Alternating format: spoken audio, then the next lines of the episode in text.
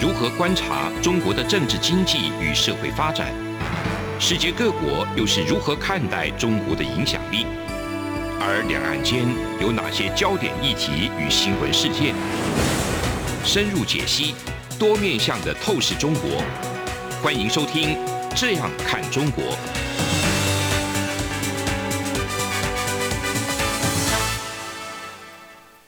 各位听众朋友，大家好，这里是央广的《这样看中国》，我是主持人富察。那今天跟我一起主持的是张正，是我张正。好，我们今天继续讲这个吴越地区的舟山群岛。我们上一集讲到了是舟山群岛作为一个贸易、国际贸易的阵地，嗯、在历史当中有好几次本来有机会成为香港，嗯、后来却错失良机，没有成为香港，变成一个今天看起来就是一个非常普通的一个群岛。对啊，好像有点可惜，真的很可惜。对，我们真的假设说，历史如果真的是给他一次机会的话，他很可能变成跟香港、台湾一样的，就是作所谓古代那个东海外越这个地区当中，嗯、跟海外贸易产生关系之后而繁华的岛屿。嗯、对，我觉得像比如这种大陆大块的陆地旁边的岛屿，对，或者大的岛屿旁边的小岛屿。其实它都很可能变成一个厉害的发光的东西，没错。哎，比如东方之珠香港是，或者台湾现在也是这个角色，这个角色，或者再更往前，我不知道日本能不能算，就是在一个亚洲大陆旁边的一个。我觉得大的概念，包括英国也算是，对，英国在欧亚大陆周边的部分都有。就是它在周边，那有可能像我昨天想到，比如像马达加斯加岛，可能因为地理环境、气候就就。或者那个大陆本身也没有，没有那个岛屿，其实你你如果从英国殖民者的角度看哈，嗯、他们的沿海贸易的地带都建立起一系列的阵地，嗯、其实当年也是非常繁华的。马达加斯加，对对对对对，okay, 包括在非洲沿海，包括波斯湾沿海很多小岛都是如此。像今天我们讲那个波斯湾附近的那个阿曼，还有就是这个阿联酋这些国家，嗯、他们都是都是等于说在岛屿跟半岛之间的一个状态。嗯。对，我因为我最近还在看那个和平岛相关的东西，基隆的和平岛，他也是在也是这个角色哦。对，西班牙人也是第一，西班牙人就进去，然后法国人来打，然后包括从前琉球啊，呃，日本过来的也也是他。可能不会直接进到这个大的社社会里，他在旁边观望，然后就像澳门也是啊，也是，嗯，长期对，其实好，所以舟山就是说，就是也是如此，对，有这个非常有这个条件，但是可惜后来也没有什么可惜啦，就是反正没有就没发生就对了，对对。啊，可是反过来啊，就是说这种岛屿呢，既可能是这样一个据点。反过来，如果发生军事冲突时候，他会怎样？嗯，他也是战争的逃难的跳板，逃难的逃难的跳板跟战争的漩涡中心。所以我们就看说，那个这些作为东海外域哈，不管是舟山群岛，还包括香港，包括台湾也在内，包括金门、马祖，甚至包括海南岛，一旦发生战争的时候呢，历史上他们都变成一个中国型政权的逃难之地。嗯，好，那我们先讲一下，就是这个舟山。以舟山为主的关系是什么？我们先看中国历史上第一个大型逃难政权都是南宋 南宋。对，那我就研究一下南宋的逃亡路线，我觉得他很有趣哈，他竟然没有去舟山。对，他是这样的，因为南宋是蒙古人人来嘛，好，蒙古人直接到了临安，就是杭州之后呢，他整个南宋的这些残余政权就赶快跑，他们第一反应是沿着海边是，呃，他路线有两两三条路线，一个是沿着这个今天的所谓的衢州那边从山里面走。还有一个就直接从海边走，嗯、他们直接从海边就第一站就到了这个温州啊，就已经下到。对，他就没有直接到舟山群岛去，因为舟山群岛是先到舟山群岛嘛，再向、嗯、再往下才是温州，温州旁边那个岛是大陈岛，啊，这个我们知道，台湾当年大陈岛这个就是故事，我们一会儿会讲。啊，他们先到温州，可是他们很，他们没有去大陈岛，他们是在温州那个城市的那个叫瓯江，我记得叫瓯江的入海口当中有一个岛屿叫做江心岛，他们在那个江心岛里躲了一段时间。所以我就觉得南宋的皇帝哈有种非常封闭的心理，好，我这是我的感知哈。他们躲在江心岛躲了段时间，然后最后再继续流亡到福州，这很合理哈。可是你看福州不是沿海哦，福州其实等于说也是那个河流入海处往再往里边走延伸的地方。福州离海其实有一段距离的，它不像说厦门。是完全是在海在海边的，是海岛。对，所以我会觉得说，哎，南宋政权它逻辑好像似乎都是想躲在一个深山老林里边，好像感觉比较 安全。就是舟山岛太离陆地太远。对，我觉得他离陆地太远，他又没有安全感。然后呢，他从福州，当然他一直被打败嘛，哈，他又跑到了广州。那广州他去哪里？他去了广州新会的崖山岛，崖山也是岛哦。他等于说是在那个河流入海处的一个岛上，叫崖山岛。所以南宋是在崖山岛被蒙古军打败的。哦，所以他还是岛。哎，我就讲说，为什么南宋的政权哈，那些君臣们都一定要是在一个岛上，他们才觉得相对比较安心。这个是一个他要在一个岛上，但是这个岛不能离大陆太远。呃，对，那个因为是属于河呃大河流入海处的江心岛嘛，嗯、所以它其实那个岛有点像我们假设像像崇明岛这种的空间，你我能理解到哈。那个沙洲啊，当然可能很大，上面应该很大，容纳几千人是没问题的。嗯、可是事实上，它就是那个岛就是很封闭的。如果万一水军一来的话，其实是岛是很危险。所以你会看到蒙古人打这个南宋，最后围住那个这个崖山，很简单，他们就是真的是从海上来的，他们没有从路上来，他们从海上直接。那个大船围围攻这个岛屿牙山岛之后，他们就无路可退，最后就灭亡了。不过牙山这个地方，在看历史的时候，觉得这个地名好像真的是很有很悲壮的对悬崖，因为崖有这种悬崖，然后好像是没有退路的感觉。对，我当然没有去过崖山，可是我也没有去过。想象那个好像。哎，就他是投海嘛，对不对？呃，对，他是靠海，然后不是我说，我说最后那个皇帝是跳对对对跳海嘛，被被抱着跳海。对对对，陆叫被那个陆秀夫嘛，哈，就是抱着小皇帝跳海。嗯、那我觉得这个崖山这个概念，就是对于有中国情怀的人呢、啊，就是他们非常感慨，嗯、他们常常说用一个词说是说崖山之后已无中国嘛，嗯、或者是以后华夏陆沉哈，嗯、用这种概念来形容南宋的灭亡。对，那他们也认为是说南宋代表着中国文化发展到一个最精致，然后最高级的一个阶段。呃，因此，对于南宋人被蒙古人所消灭之后，这充满了愤愤不平哈。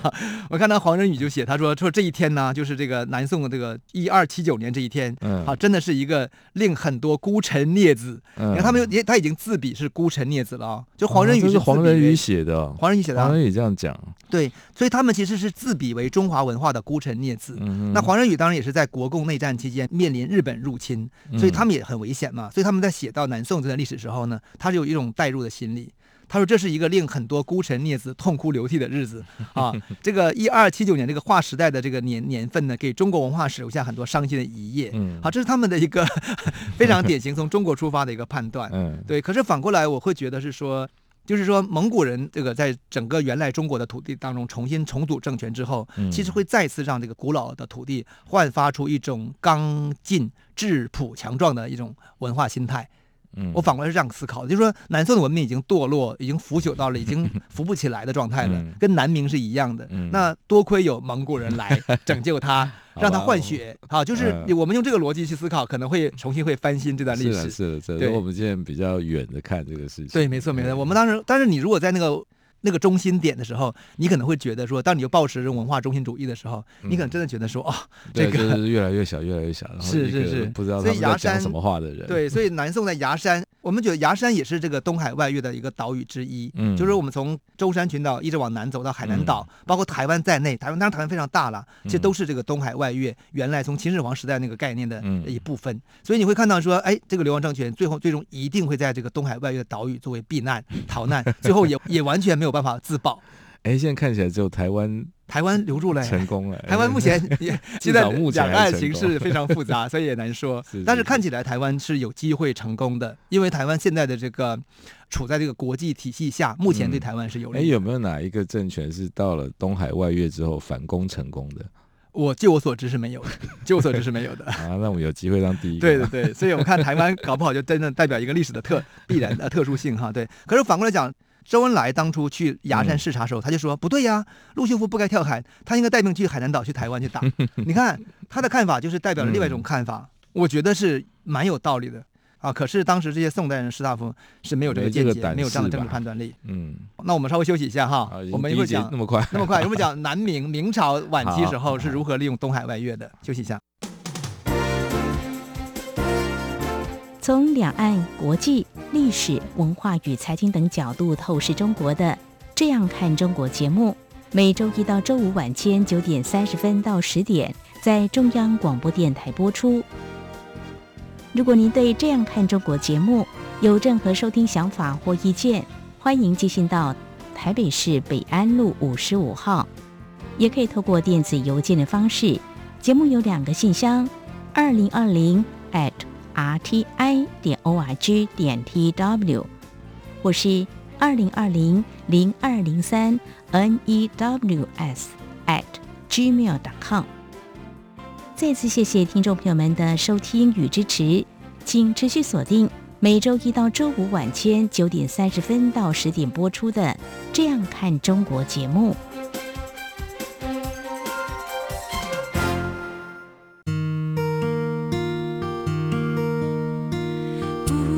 无限的爱，向全世界传开。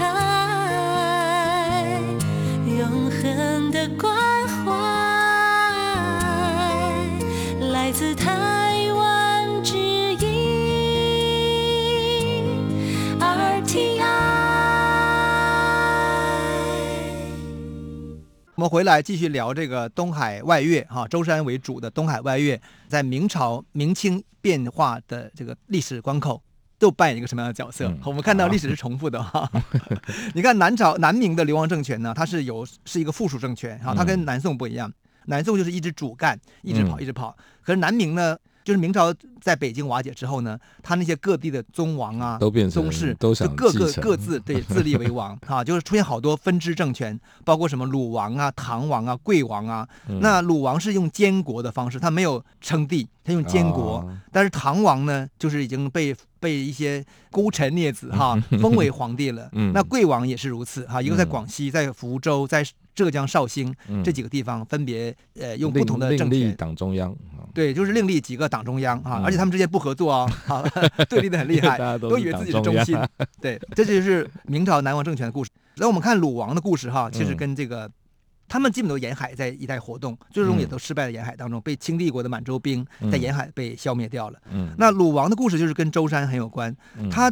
第一步呢，鲁王从绍兴，鲁王是鲁是山东，嗯，他本来这个王这个宗室是从山东跑到绍兴，嗯、啊，开始监国之后呢，就也也有一群大臣围着他，反正总总觉得成功以后了，我就是新皇帝嘛，哈、啊，那他就第一步就跑到了这个舟山群岛，他先到浙江绍兴，然后呢，先流亡到绍兴，然后再从绍兴再到舟山群岛的定海，啊，这个很合理。然后但是他们那个当时他们没有马上在定海待很久，他们直接到去那个六横岛。六横岛是舟山群岛当中的一个第二大岛，就是舟山岛那个本岛，就是定海那个岛是第一大岛。嗯，那六六横我们之前讲过，就是当年这个在嘉靖年间那些倭寇啊叛乱的中心、嗯、啊，也是一度非常繁华。嗯、当年的这个葡萄牙人呐、啊，这些外国人在那边修建了非常多的什么天主教的教堂啊、嗯、医院呐、啊，被称为是十六世纪的贸易中心。啊、六横。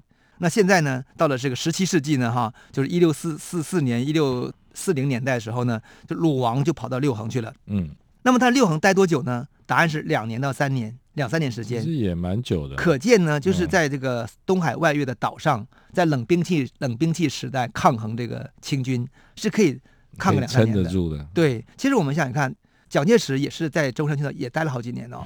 啊，对啊，是一样的道理。五六年。对，也是五六年。但是后来，这个舟山群岛还是被清兵攻破了嘛？嗯，攻破以后呢，他们赶快坐船跑到了厦门，依附谁呢？郑成功。嗯，这是鲁王的故事。但是清朝的将军当时叫伊尔德哈，是满洲将军。嗯、他当时是到了这个舟山六横一看呢，他的结论是说舟山不可守。嗯，啊，在军事上没有这个防守的这种纵深。嗯，因此他们就是放弃这个岛屿。啊，可见舟山在军事地理当中确实是不好防守的。嗯，但是如果是贸易的话，它就可能是四通之地。对，四通之地。好，那然后这个就是讲这个这个这个鲁王的系统跑到了这个厦门之后，投靠郑成功。那他去了郑成功，你还是监国，你敢当监国吗？不敢。所以呢，朱那个他那鲁王的朱一海第一件事情就是把监国的称号去掉。去监国。对，不敢称监国，说你哎，你郑成功才是监国，你不是监国，你是皇帝。其实郑成功真的，他们家族后最后最后真的。郑成功那个时候还没有称王嘛，他还是要服。那时候还是以明朝的名义上，还是要对，没错没错。那最后呢，他们就在就在厦门、金门这一带就是抗清嘛，哈。历史是说郑成功是把鲁王那个杀死了，哈，这是明史的说法。但事实上，大家考证说不可能是，因为郑成功比鲁王去世还早啊，所以应该是鲁王是病死怎么样的。那今天的金门还有鲁王的坟墓，所以有机会去金门去旅游的时候，可以看看这个鲁王墓。是怎么样？是不是变成个观光景点？那很有趣的是，清朝人是跟荷兰人。当时我们知道，在那个年代时候，荷兰人是占据台湾的嗯，所以清朝人是跟荷兰人联手去打郑成功，这个清荷联军哈，最后把郑成功打败了。打败以后呢，那个金门、厦门就沦陷了嘛。对。那郑成功呢，跟郑经呢就反手过来去打荷兰人，因为大陆里他们已经没有办法打赢了嘛。啊，这个时候清朝没有来，清兵没有来帮荷兰人。对，这时候 我在想啊，这个历史我不了解细节，嗯，那搞不好也有，也可能是忙忙着大陆内部的事情就没有来帮。对。那总而言之，我们知道这个郑成功来打打荷兰，就把荷兰打败了嘛。嗯，其实说实话，我觉得打败荷兰，其实是因为荷兰人并不想久战，因为荷兰人是做做贸易的。对，那另外一套书谈的就是荷兰要支援到台湾，嗯、包括那个从印尼那边来，对雅加达过来也太远了，也太远。然后其实也。你说是不是打败？好像也不算打败，他就是围嘛。对，就围围围到好了，就他最后觉得不行，他就撤退掉了嘛。嗯，他就本来说，呃，安平就是台湾的安平，本来就是他他他是一个贸易据点，嗯、是一个贸易分公司中转站。那你来的话呢，算了，我这生意先不做嘛，我那边还做，对不对？啊、我觉得他是这个逻辑，其实就撤退了。那总而言之，那郑成功就来到了台湾啊，这个我们都很耳熟能详。那鲁王的儿子也跟着来台湾了，哈，就叫朱洪恒，嗯啊，还有很多明朝的宗室，反正跟他一批人呐，蹭他的饭，就来到台湾。呃，台湾建立东宁国，一六六二到一六八三年，这个二十年时间，这个鲁王的系统就依附于郑成功。那最后郑成功又失败了嘛，对不对？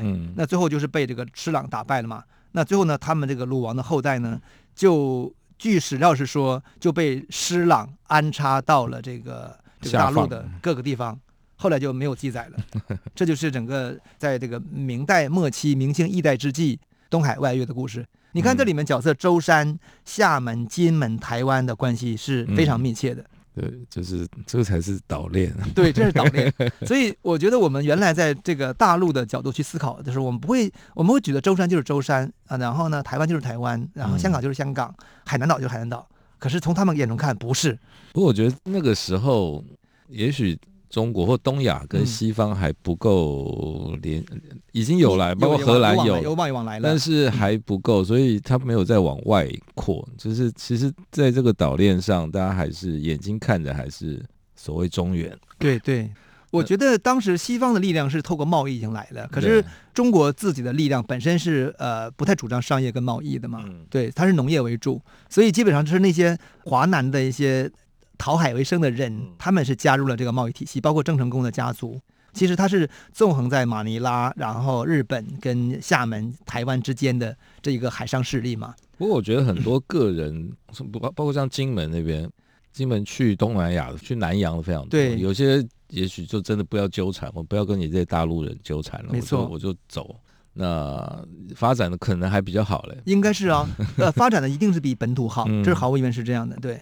所以，我透过这段这个明朝的故事，我我其实我看到的是说，那个东海外越哈，那个之间的那个联系，嗯、然后他们之间的彼此之间的这个合作，跟他们之间的这个联动，我觉得这个是是我个人最感兴趣的地方。然后你会发现说，那台湾当年就是在南宋时期，其实是没有来台湾，就是当时他们已经知道有台湾了。可是因为可能技术关系，可能也有一个文化心态的关系，就没有来台湾。那等到了南明时期，因为国际海洋力量的发展跟国际贸易力量的进入。因为你比如荷兰人已经到台湾了嘛，西班牙人到台湾了，而且他们也到了呃中国沿海，所以基本来说，使得他们重新转战台湾有可能。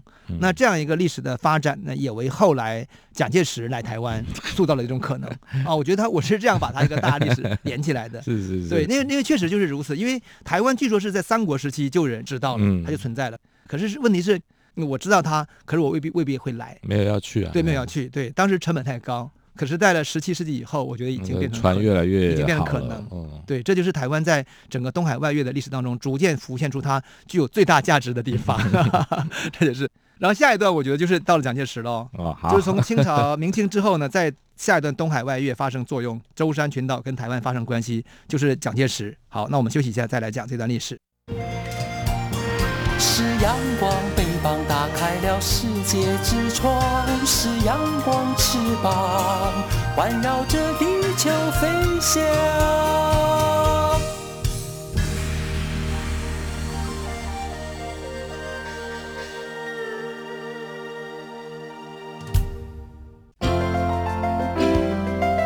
有人形容二零二零年是台湾的 Parkes 元年，使用手机可随时随地收听的形式，滋养了听觉，丰富了视野。而你也加入了 Parkes 的行列了吗？央广新闻部制播的众多精彩节目，陆续在各大 Parkes 平台上架，包括《早安台湾》、《两岸 ING》、《这样看中国》、张振霖时间、蔡明芳时间，还有《这样看香港》、舍之岂能藏乎？想跟你聊聊天，以及港式大排档节目，通通随点随听。欢迎透过 Sound 声浪平台搜寻央广节目名称，就可以收听到精彩的央广新闻节目。快拿起手机，让我们在 Podcast 平台相见。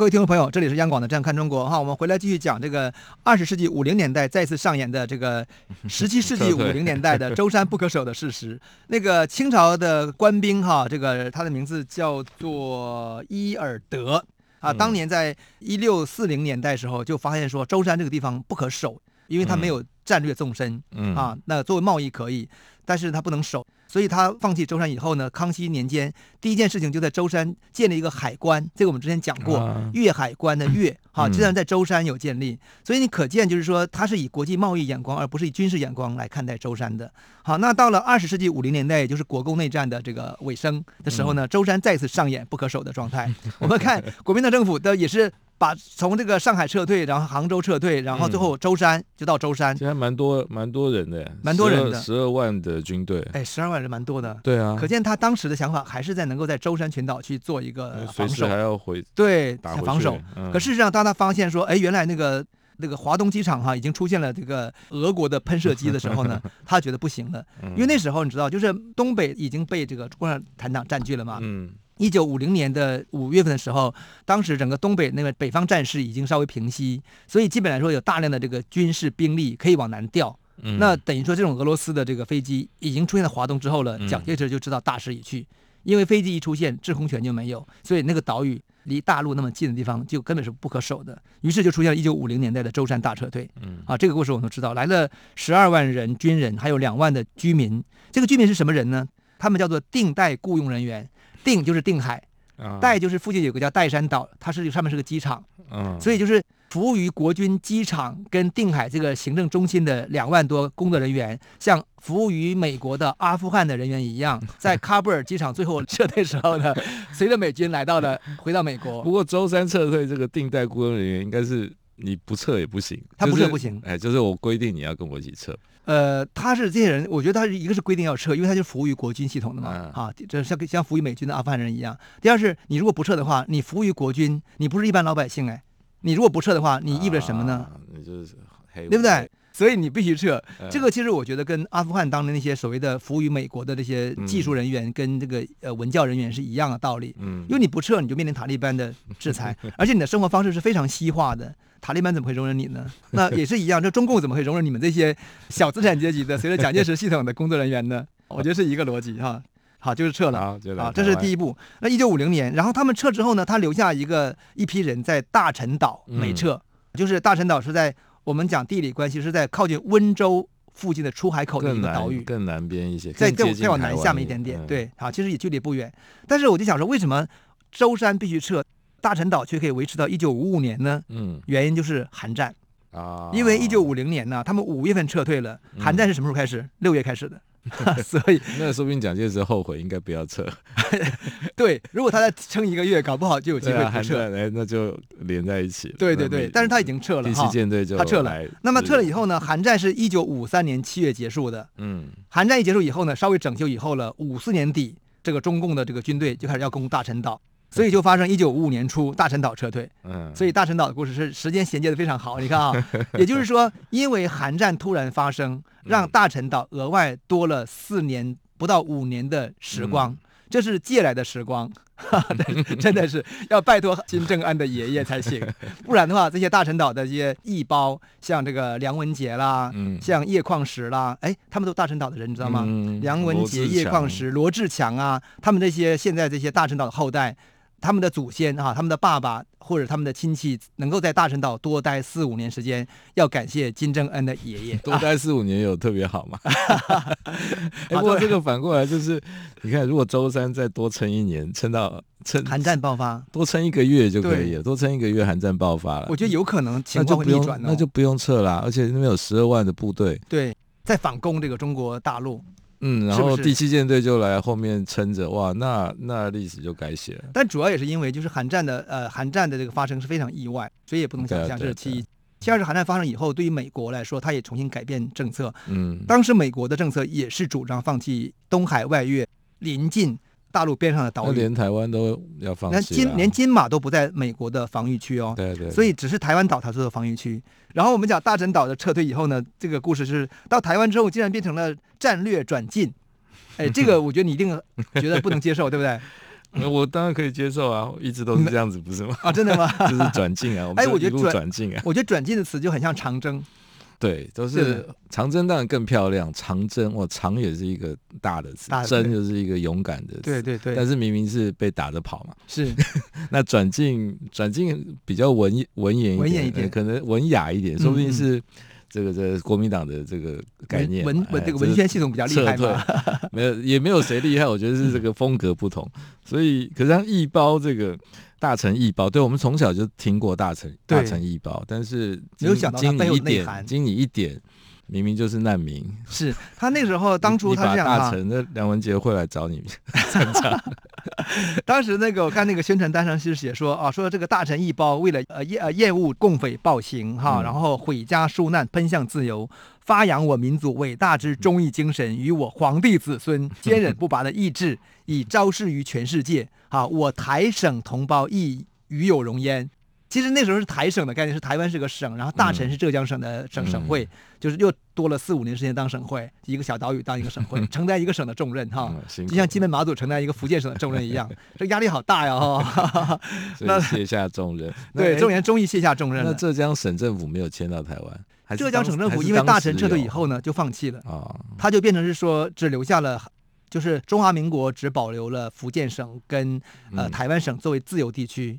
其他地方是沦是沦陷地区，对，浙江就沦陷了。好，它是这个概念，对，所以这个一包的概念，大陈新村、大陈人的概念，在台湾就是一个独特的一个政治跟军事的移民。嗯、就是在今天，我们知道好多知名人士都是大臣人的后代嘛。嗯、可是我觉得也真的，也就是现在还有记忆，可能再过半个世纪以后了，他就完全融入台湾了。